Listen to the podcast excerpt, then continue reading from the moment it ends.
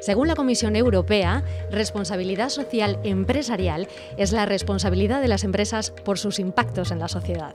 A veces muchos entendemos esto simplemente como la aplicación de valores éticos en el ambiente laboral, así sin más.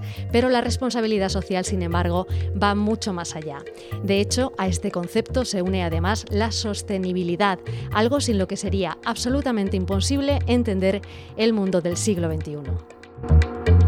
Abrimos Caminos, un podcast del administrador de infraestructuras ferroviarias, ADIF. Bueno, pues eso, bienvenidos al podcast de ADIF. Hoy vamos a destinar los próximos minutos a hablar de responsabilidad corporativa. Quiero dar la bienvenida a la invitada de hoy, Celia Romera. ¿Qué tal? Eres responsable de acción social en ADIF. Bienvenida. Gracias, Olga. ¿Cómo estás? Bien. Bien, sí, aquí estamos. Celia, yo hablaba de responsabilidad social empresarial, pero lo cierto es que eh, utilizamos o acuñamos eh, dos términos que yo no sé si son sinónimos, son complementarios, que es por un lado responsabilidad social empresarial y responsabilidad social corporativa. ¿Es lo mismo? Sí, se podría decir que es lo mismo. Algunas empresas deciden darle el nombre de corporativa, otros empresarial, eso es una decisión más, más de, cada, de cada ámbito. Eh, lo que sí que ha cambiado, porque la definición académica venía a ser esta que habéis mencionado, es la forma de dirigir las empresas basada en esa gestión de los impactos que la actividad de la propia empresa genera pues, en clientes, empleados, accionistas, todas las comunidades locales, el medio ambiente y la sociedad en general. En, en estos últimos años lo que venía a decir es que este concepto ha evolucionado. En Alif también hemos sido parte de esa evolución. Y mientras que antes la responsabilidad social corporativa o responsabilidad eh, empresarial era mm, un papel relevante, pero complementario a la estrategia, se hacía caso, pero bueno, no estaba muy integrado. Ahora sí que estamos viviendo un momento en el que la estrategia de responsabilidad social de RSC eh, y sostenibilidad es equivalente a la de la propia empresa. Se ha tenido en cuenta todos estos valores para plasmarlos en la estrategia que va a dirigir las líneas estratégicas, por así decirlo, de la empresa. Así eh, se sustenta todo lo que haga la compañía en, ese modelo de desarrollo sostenible y responsable. Vamos, si te parece que por contextualizar un poco, porque has citado que es un término que ha ido evolucionando a lo largo de la historia, vamos a darle paso, si te parece, a mm, nuestro compañero Miguel Gutiérrez, que nos va a contextualizar históricamente de dónde viene realmente este, este término. El término responsabilidad empresarial aparece por primera vez en 1953 en la obra de Howard Bowen, considerado el padre de este concepto.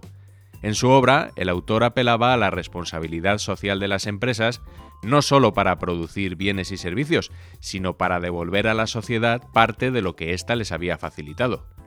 En la década de los 90, este término adquiere mayor fuerza en Europa con la globalización y la aceleración de la actividad económica, pero también con la conciencia ecológica y el desarrollo de las nuevas tecnologías.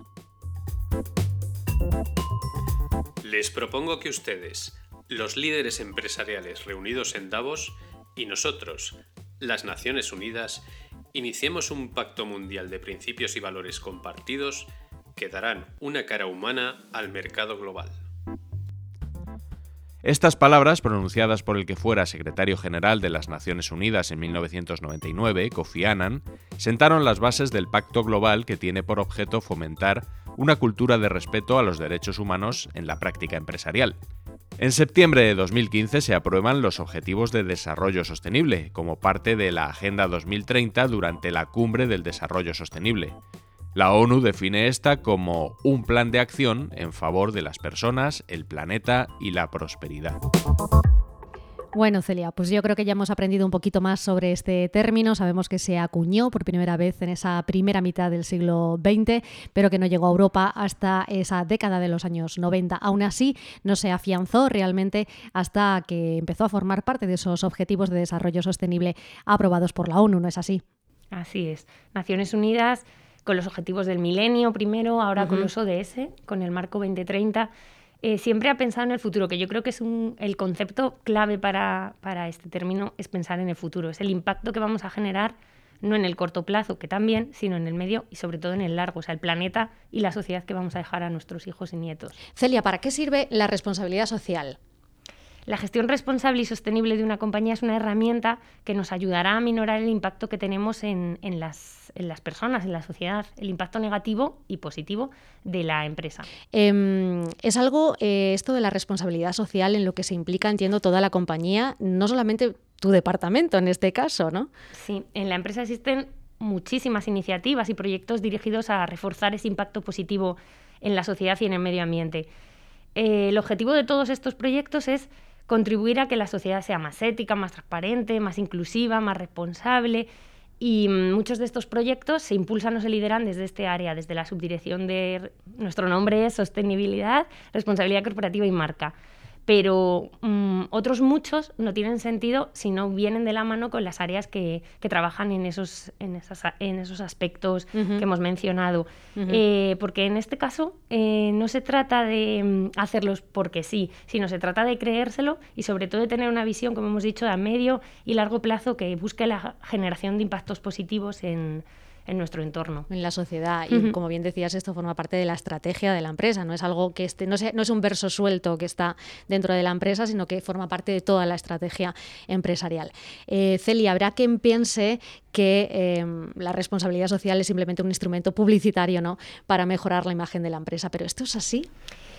Pues quienes piensen que haciendo que, que Adif sea una empresa más sostenible mejorará su imagen, es cierto que tienen razón. O sea, la gestión orientada a la sostenibilidad está demostrado que supone una rentabilidad y una oportunidad de negocio. O sea, esa afirmación que dices de ¿se hace por publicidad? No, pero genera una buena imagen de marca, una buena reputación y eh, siendo más sostenibles lo conseguimos. Eh, esa aceleración de la transformación de la economía global y de las empresas hacia algo, un modelo más sostenible, lo que nos asegura es que empresas, las empresas en el futuro sean más, más fuertes y más el concepto de resiliencia del que tanto se habla. Eh, se ha demostrado en eventos críticos como por ejemplo ante la COVID.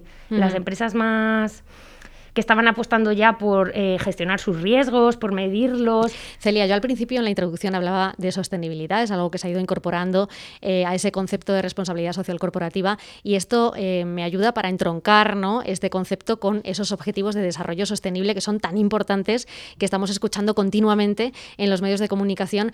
si tuvieras que resumir en pocas palabras, ¿qué son los objetivos de desarrollo sostenible? Para mí son como una foto de cómo queremos ser en el 2030, de cómo deberíamos ser en el 2030 y lo que nos falta por lograr. Eh, está reflejada toda nuestra actividad, porque de primeras puedes pensar, no, esto va por el desarrollo, los países del tercer mundo, nosotros como potencia. No, ahí está reflejado toda nuestra actividad. O sea, DIF tiene tres objetivos de desarrollo que implican directamente nuestra en los que implica nuestra actividad. ¿Qué, son? Eh, de infraestructuras, sobre todo infraestructuras resilientes, sostenibles, cómo nos vamos a enfrentar el cambio climático, cómo nuestras infraestructuras van a, van a sobrevivir en el tiempo con todos estos eventos que van a ocurrir. El de las comunidades, porque eh, nuestra actividad impacta mm, de manera muy importante en las, en las ciudades. Claro, en la de eso trata la vertebración del territorio a través de las personas, la seguridad y salud. O sea, no están tan alejados. No hay que pensar en un país de envías de desarrollo, sino que incluso en esta empresa eh, esa foto que te decía de cómo queremos que sea el 2030 no es un brindis al sol. en Naciones Unidas lo que te hace es que te, te baja, te dicen metas y, y indicadores concretos en los que tienes que trabajar para conseguir que se cumplan esos objetivos en el año 2030. Em, cada empresa ha podido elegir, si no me equivoco, ¿no? algún eh, no sé, algún objetivo muy concreto. En este caso, Adif ha elegido eh, el reto de la igualdad. Es un reto mm, muy importante eh, que estamos viendo ¿no? en, en, la sociedad. Cada vez se habla más de igualdad, cada vez sabemos identificar aquellos puntos en los que igual no hemos conseguido alcanzar esa igualdad 100%. ¿Qué significa para ti como mujer, además, y trabajando en este departamento? Que tu empresa precisamente haya elegido ese objetivo como uno de los retos más importantes a los que se enfrenta en estos próximos años. Hombre, pues eh, primero como mujer y luego como empleada de esta empresa, eh, para mí es muy importante, es un hito quizá en la historia del ferrocarril y del transporte. Del transporte podría decir europeo, que una empresa como la nuestra se haya fijado uno de estos, más bien eh, desafíos, los, llama el nuevo plan estratégico, el desafío de la igualdad, cómo, cómo hacerlo frente eh, tenemos unas peculiaridades como empresa muy concretas, venimos de donde venimos, muy masculinizado, unos porcentajes muy altos de. ¿Tenemos datos concretos? ¿Qué, cantidad de mujeres hay en, ADIF, por ejemplo? En ADIF eh, ahora mismo hay 11.443 empleados. Pues de esos 11.400 empleados, solo 1.730 son mujeres. Eso es el 15% de la plantilla. Es cierto que Renfe en los años 50 o 60 tenía un 2%. Eh, Claro. el cambio es mm, importante. No, y pero te parece que la edad la media de la sociedad- empresa es alta, ¿no? Sí. En este caso. Tenemos una media de edad de 54 años en el que el 70%, el 77% de la plantilla tiene más de 50. Ujú, Entonces, bueno, tenemos la historia que tenemos Claro. y por delante un futuro en el cual nos han puesto como faro guía la igualdad y, y en- entre los cometidos que tengo como en, mi, en mi área, uno de ellos es impulsar y promover la igualdad. No podemos, o sea, mi opinión es que hay que ir más abajo, o sea, no podemos pretender que las mujeres entren en la empresa si ni siquiera estudian las carreras que precisamos para entrar. Entonces, ahora el principal reto que, que tenemos sobre la mesa es enseñarle a las chicas y a las niñas qué es el ferrocarril, qué profesiones están ligadas al ferrocarril, que lo vean como un mundo, un sector interesante y, y ganárnoslas para el futuro. Y eso tenemos una oportunidad de oro con, con los referentes que tenemos ahora mismo en la Claro, porque a veces cuando pensamos en igualdad eh, parece que, te- que tenemos un poco el mantra, ¿no? De tiene que haber más mujeres eh, en cuanto a eh, desde una perspectiva eh, cuantitativa, ¿no? Tiene que haber más mujeres y tiene que haber más mujeres en puestos de dirección. Eso también es igualdad, pero como tú bien decías, si no partimos de la base de que a lo mejor no estudian carreras de ciencias, hay algo que puede hacer la empresa, pero el problema viene de atrás, digamos, ¿no? Es un, es un problema a lo mejor estructural o educacional, ¿no? Y tenemos que cambiar esa perspectiva. Efectivamente, eh, Adif evidentemente no va a cambiar que las chicas elijan estudiar Claro. una cosa u otra, pero sí que en nuestra mano está el contar qué hacemos, porque quizá eh, los chavales saben que es ser piloto o controlador aéreo, pero nunca se les ocurre lo que es controlador de tráfico. Y Claro. históricamente esas profesiones eran muy masculinizadas por el trabajo físico y demás, pero hoy en día con la tecnología, la digitalización, eh, puede ser mucho más atractivo para las mujeres. Y también por, bueno, por decir algo positivo, que hemos dicho el 15% de mujeres en estructura de dirección, eh, hay un 22%. O sea que eh, sí que tenemos datos positivos que nos Claro. llevan al optimismo. Eh, Claro. hay un porcentaje al- bueno, alto, un porcentaje considerable de mujeres en, en puestos de estructura de dirección. Celia, vamos a cambiar ya totalmente de, tema. Dejamos eh, ese gran objetivo, reto, desafío, como tú decías, de la igualdad eh, y vamos a centrarnos en otro gran objetivo que es el medio ambiente. Em, ¿Qué aporta la responsabilidad social en este sentido, eh, en cuanto al medio ambiente se refiere? Evidentemente, lo primero es cumplir la ley. ADIF cumple toda la legislación ambiental en materia de residuos, de ruido, de impacto ambiental y demás, pero tenemos que ir más allá. La empresa está claramente preocupada por la contribución en la lucha contra el cambio climático, como demuestra la aprobación del plan de lucha y transición energética. Estos documentos lo que marcan son metas concretas para reducir la huella de carbono, para disminuir las emisiones e impulsan acciones como, por ejemplo, el desarrollo de las fer- ferrolineras o del proyecto Ecomilla, cosas concretas para llegar al propósito de ser neutros en carbono en 2050. Ecomilla, Ferrolinera son proyectos em, de, em, digamos, aprovechamiento de la energía que generan los trenes, ¿no? Para la movilidad urbana, es así, ¿no? Efect- Para coches eléctricos, por decirlo de algún modo. Efectivamente. Es el concepto movilidad soste- sostenible en el entorno urbano que tanto buscamos y, y buscamos que sea lo, que impacte lo menos posible en, en el medio ambiente, porque todos nos movemos mucho. La pandemia nos ha parado un poco la movilidad, pero el objetivo es que de puerta a puerta el viajero, o sea, desde el origen de su estación de ferrocarril hasta el punto de destino, utilice el modo de transporte más eficiente y con nulas o muy, muy bajas emisiones. Y si el ferrocarril puede ayudar también a eso, pues entonces se convierte en una movilidad eh, complementaria. ¿no? Efectivamente, esto sería un buen ejemplo de lo que decíamos antes de mitigar nuestro impacto. Muy bien, muy bien traído, Celia. Eh, mira, eh, yo creo que los ciudadanos eh, eh, piensan que las empresas públicas son ejemplo de responsabilidad ante la sociedad. ¿Hay más presión en este sentido en una empresa pública que en una privada? ¿Cómo lo ves tú? Pues eh, las empresas públicas formamos parte al final del tejido empresarial y representamos a muchas, em- a muchas, muchas personas. Miles de personas forman nuestras plantillas y si contamos las cadenas de suministro, estas cifras son alucinantes. Entonces impactamos mucho en mucha gente y todo lo que las empresas públicas hagamos influye en la vida de estas personas. Por tanto, em, la presión que decías en este sentido, en mi caso sí que es mu- mucha, porque aquí eh, lo que haga ADIF afecta a sus empleados, a su cadena de valor y a la sociedad en la que está. Además, em, las directrices generales de estrategia de desarrollo sostenible del Gobierno de España, aliadas con- ali- alineadas con la Agenda de Desarrollo de Naciones Unidas, em, sí que nos dicen que el sector público, cito palabras textuales, debe liderar la acción. Claro en cuanto al desarrollo y tener un papel activo en el compromiso con los ODS. Entonces, todo el mundo está apuntando hacia el tejido empresarial, pero nosotros como punta de lanza en, en ir los primeros. Claro que sí. Eh, Celia, no quiero terminar la entrevista sin preguntarte por eh, un proyecto que a mí me parece que es precioso, eh, que es el proyecto Estación Abierta. es un proyecto que yo ya sé que lleváis años con él, han pasado un montón de cosas, un montón de personas, pero resúmenos un poco, ¿qué consiste ese proyecto Estación Abierta?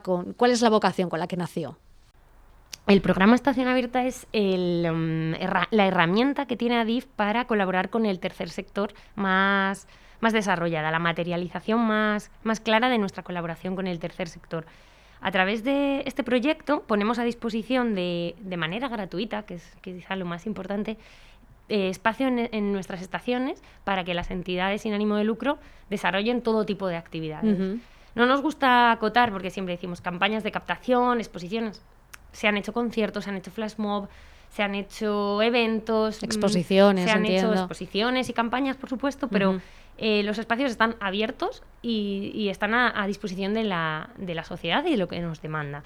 Entonces, eh, para nosotros es un proyecto emblema, lleva desde 2008 desarrollándose. Os podéis imaginar, al año hacemos una media de me sale aquí, he hecho la cuenta hoy, 395 actividades al año, de media desde 2008. Eh, colaboramos con unas 71 ONGs cada año. Bueno, digo ONGs son entidades, porque también ayuntamientos, asociaciones pequeñitas de barrio. ¿Cuáles son las características que tiene que tener una ONG, una asociación, para que entre, digamos, o qué criterios tiene que cumplir para que se les ceda un espacio en eh, público, en este caso, en una estación de España de ADIF? Sí, el trabajo, nuestro trabajo de colaboración con las ONGs está muy regulado por un procedimiento interno de trabajo que lo que hace es permitirnos que somos homogéneos en las respuestas, que le damos a todo el mundo el mismo tratamiento, que no privilegiamos a unos otros y, además independientemente del canal de entrada de estas, porque Adif es muy grande y al final llegaban por muchas vías. Eh, los, los, requisitos son los más o menos los mismos que, que, les exigen para acceder a cualquier otra subvención o acceso en cualquier otro lugar. Pedimos que estén registrados, que cumplan una serie de requisitos de transparencia, pero eh, y que lo que nos soliciten hacer sea viable mm, técnica y logísticamente, porque es una Las estaciones al final son lugares de paso también y hay un servicio ¿no? al viajero que, que, hay que cumplir. No quiero marcharme, eh, Celia, sin escuchar contigo una cita que a mí me parece preciosa. Eh, vamos a escucharla, si te parece, es la definición de la ONU de lo que es la responsabilidad social y ahora me dices tu opinión es la conciencia sobre el impacto que nuestras decisiones tendrán en la sociedad del futuro. ¿Estás de acuerdo con esta afirmación, Celia? Sí, por supuesto. Eh, yo siempre digo que es eh, aplicar la responsabilidad que uno tiene como ciudadano, como persona, como pareja, como padre, como hijo, a tu trabajo en, como empleado también. Y ser consciente de que tu trabajo aporta algo, normalmente bueno, a, a, la vida de los demás y al futuro. Que todos vamos poniendo granitos en una empresa como esta, además, es muy chulo, porque hasta el que está en vía, al que controla un tren, eh, contribuimos mucho a, la vida de la gente y al futuro del el ferrocarril es el futuro, o sea, no hacemos más que escuchar el año europeo del ferrocarril, el transporte más seguro, más sostenible, entonces es un orgullo eh, trabajar aquí y y todos podemos contribuir a que esta empresa sea más socialmente responsable. Celia Romera, eh, responsable de acción social de ADIF. Ha sido un placer tenerte aquí. Se nos han quedado cosas en el tintero, como siempre digo a todos los invitados, que te emplazo al próximo podcast. Estoy segura de que vamos a seguir hablando de esos ODS, de esos Objetivos de Desarrollo Sostenible. Y si te parece, hablamos un poquito más de igualdad, que me ha encantado el tema. Muchas gracias, Celia. Cuando quieras, Olga. Muchas gracias a vosotros por invitarme. Y a todos vosotros nos escuchamos escuchamos en el próximo podcast. Hasta la próxima.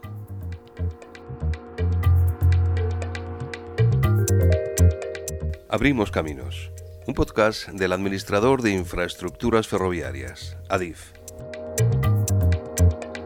2021, Año Europeo del Ferrocarril.